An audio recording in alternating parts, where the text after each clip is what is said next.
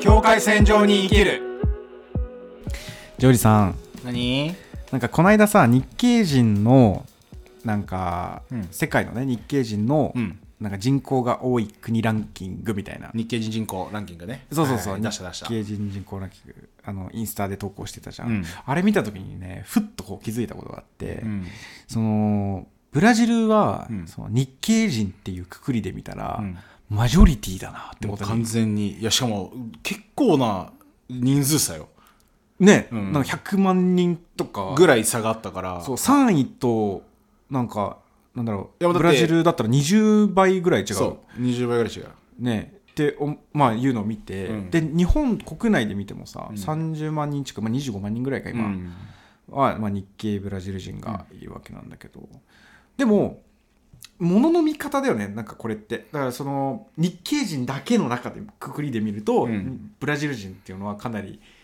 マジョリティそうなだんねだけど日本人というくくりの中で見るとブラ日系ブラジル人っていうのはかなりマイノリティになるわけで、うんだから俺はこれ何何が言いたいかというとマイノリティマインドで俺いるいいいてたんだけどずっと。うん実は自分がマイジョマジョリティにもなりうるということ、うんでそれって日本人でもそうじゃんうん日本国内にいる時はマジョリティだけど、海外出た時はマイノリティにそうなだるねだからこの感覚というかが要するにそのハーフの中にも俺は求められてると思ってるんですうんなんでかっていうとなんか最近さツイッター見てると、うん多様性を一つの議題として非常に活発な議論というか言論空間が出てるねあのツイッターの中にはあるんだけど非常になんて言うんだろうな、攻撃的なんだよねすごいわかるなんかうん建設的な議論というかまあ相手も相手だし、うんうんうん相手の問題もあるけど、うん多分ハーフ側の問題もああうんあってなんか非常に攻撃的でどちらも、うんまあ、見苦しいっちゃ見見苦しいというかさもう言っちゃうけどなんかなんかだるいなってこう見てて思うんだけど、それはやっぱり自分自身がマイノリティであるという意識が強ければ強いほどやっぱりそのいわゆる、うんその昔のさあの暴力によって革命を起こすみたいな、うん要するにそれでないとあのなんていうのかなひっくり返すことができない、うんそのマジョリティの考え方をみたいな昔の共産主義的なものあったねうんそうとなんかちょっと似てるんだな、うん似てるってちょっと思っててだからどっかで自分自身がマジョリティにもなりうる、でうんまマイノリティでもあるみたいなその感覚をも持たないと、うん俺らもいつか誰かを傷つけるなというそうだねことを思うんだよね、うんなんかどんどんさやっぱオリンピック見ててもハーフの人が増えてういんくそうだねいつかこのなんか何かしらの逆転が起きた時に、たなんか保てないなとう思っんてさ、それはあるかもしれないねやっぱりさでもそのなんて言うんだろうな中間的な考え方になると多分話って進まないんだよねそうだねから結構俺そこジレンマで、うん自分自身がマイノリティでもありマジョリティでもあるかもしれないということを考えてると多分話が前に進まないだからどう思うかなと思っていやでもそれを今実は話そうと思ってて、はいはい多分さサミーすごい探求心があってこう調べたりとか、うんこう知識とか持ってるじゃん、うんそれはあのやっぱマイノリティに意識が強いからだとすごい今思ってほうほうほうで俺って結構さどっちつかずなところあるじゃんなんかこうマイノリティでもあるけどなんかなんかマイノリティでもあるマジョリティでもあるっていうかというよりはそういう見方をそもそもしてないもんねはいはいはいっていうところがあるから、うんあんまり別気に気ににししてないてないか ら、あんまそこに対してこう探求心を持ったことなかったなというふうに思ってて、うんそれがまさに今の言葉だなってサミーちゃんが言った。あ要は、その、中間にいるなると、あの、なんか、前に進まない感覚。っうんていうのが、やっぱ俺がいつも感じてる違和感なのよ。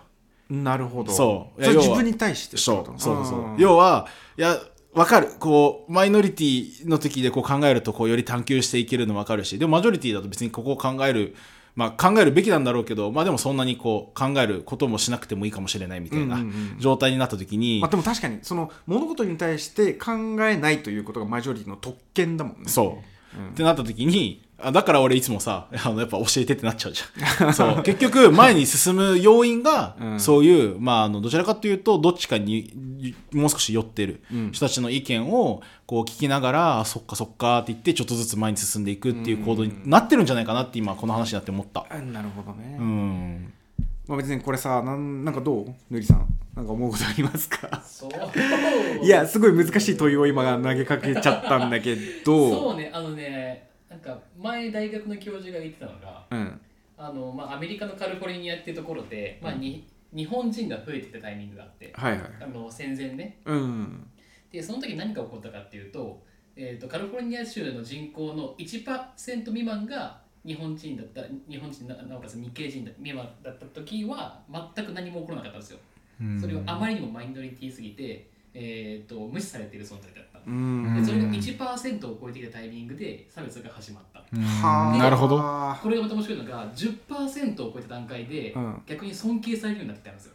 そこである程度日本日本人っていううーんと、まあ、グループを作っていってそこである程度お金も貯めていって商売が成功していったから逆に尊敬される存在になっていったっていうのは一つあって、まあ、そうなってくれば、まああのーだいぶ見方も変わってくるのかなっていうふうには思いますけどね。確かに、うんなるほどブラジルに渡った日本人のさなんか流れにちょっと偏ち西ちょっと近いよね似てるうんだからそこは何だろう10%からまた20%になった時に何が起きるのかっていうのは分かんないですけど。なるほどね、そう今まだ10%に到達しないもんね、うんそのマイノリまあそのいわゆるハーフというか根そうね血と言われるうん外国人の比率みたいなものだよね、そうかまたじゃあ今後これ面白いねなん変わってかくるのかな今どんぐらいなのか覚えてないけどうん、俺もごめん今は分かんない2%とかだったっけそういうのなんかだから一番逆に今過渡期なのかそうそうそうあだからそれぶつかるっていうこそうだとと思嫌悪みたいなものうがんそこにはあるのか、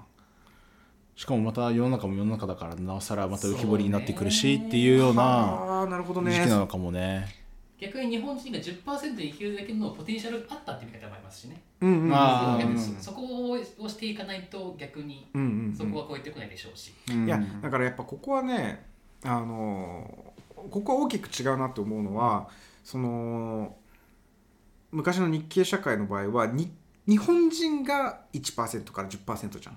うんうんこん今の日本の世の中だとそうね日本あのブラジル人がでもないし、そうフだねィリピン人がでもないし、バラバラなのよそうだねてかそこをがどうなっていくかなんか多様の中でそうなんのでしょうね割合がそうだから10%になったら同じことに起きるのかどうかっていうところだよねそう日系社会の場合はそう共同体だったから要するに意識の統一ができたわけよねみんなでこう頑張ろうみたいなことができたわけだけど、今あの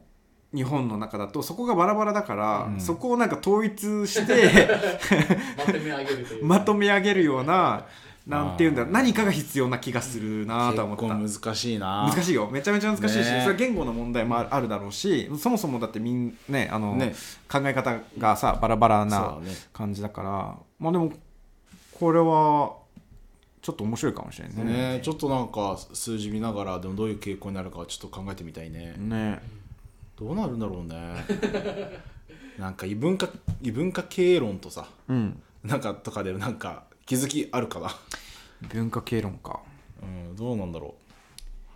うあんま分かんないけ文ど化経論異文化経論はまあでも異文化経論はまたちょっと違うまた変わってくるかだよね、うんその要するに文化の違い異文化経論ってさ外国だけじゃなくて例えばあの日本人の中だけでも、あの男の比率と女性の比率って、まあ、女性と男性で文文化的にちょっと考え方が違うってことをどうこううまくうんそうかそうかそこそもれを含めてくるかそうだからその考え方が違う人たちが集ったチームグループ、会社を